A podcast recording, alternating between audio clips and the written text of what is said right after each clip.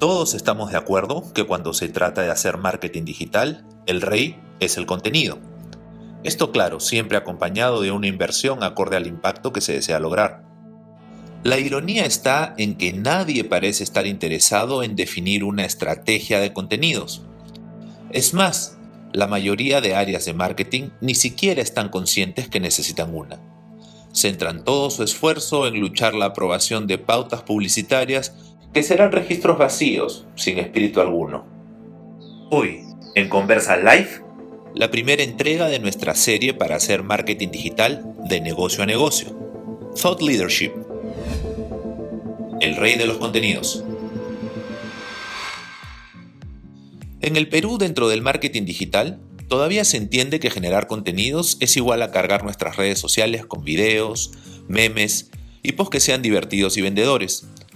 Y la máxima aspiración es que alguno de estos se viralice.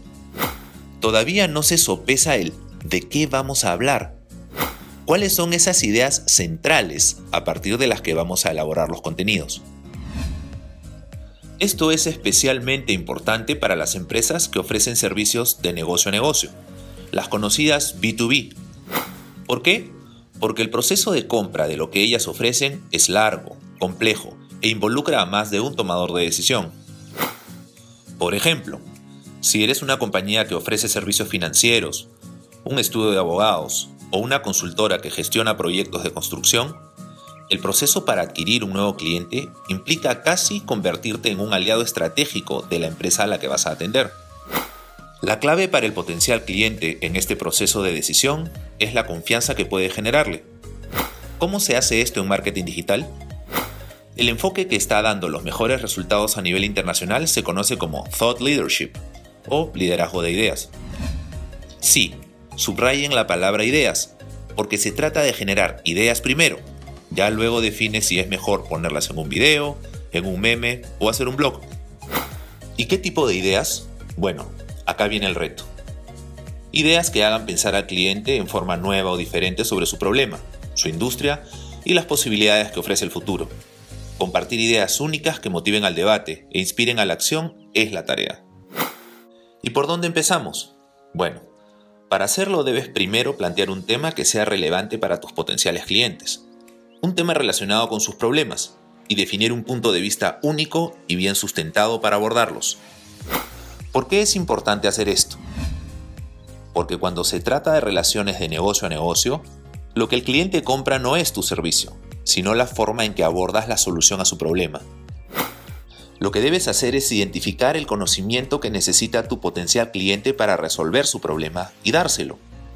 Es una idea equivocada pensar que estás regalando tu valor lo que estás ganando es su confianza.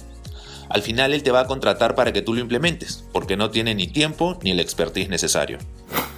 Pinta la foto más clara que puedas de cómo tu cliente puede resolver sus problemas. De esta forma te mantendré en su memoria, incluso si aún no te necesita. Cuando el cliente digiere tus ideas y conecta con ellas, ahí empieza a confiar en tu marca. Hay tres principios clave que debes seguir para alinear tus mensajes. El primero, debes entender qué creencias tienen los clientes sobre los principales problemas que los aquejan. Si no lo sabes, toca investigar. Conversa con por lo menos 10 de ellos e identifica sus preocupaciones comunes. Segundo, define tu punto de vista sobre cómo solucionarlos. Este debe ser único y estar bien sustentado. Para ello debes conocer los puntos de vista de tu competencia. Analiza las propuestas de valor de tus principales competidores. Y tercero, el valor de tu servicio debe ofrecer nuevas posibilidades de solución. Si tu servicio soluciona los problemas de la misma forma que tu competencia, entonces estás en una carrera ciega y desgastante. Revisa la forma en que tu propuesta de valor se cumple durante la experiencia de uso de tu servicio. Con estas acciones puntuales ya puedes empezar a delinear tu nueva estrategia de contenidos. Esta es la primera de tres entregas que haremos para ayudarte a desarrollar una estrategia que te permita destacarte de tu competencia en las redes sociales. No te pierdas el próximo capítulo de esta misma entrega. Veremos cómo aprovechar la red de contenidos B2B más utilizada del mundo. LinkedIn o LinkedIn, que es mucho más que un lugar para promocionar tu currículum. De hecho, podría ser tu mejor canal de ventas. ¿Cómo? No te pierdas nuestra próxima entrega. Conversa Live. No olvides seguirnos en nuestras cuentas de redes sociales. Y recuerda, ¿quieres ser digital? Solo conversa.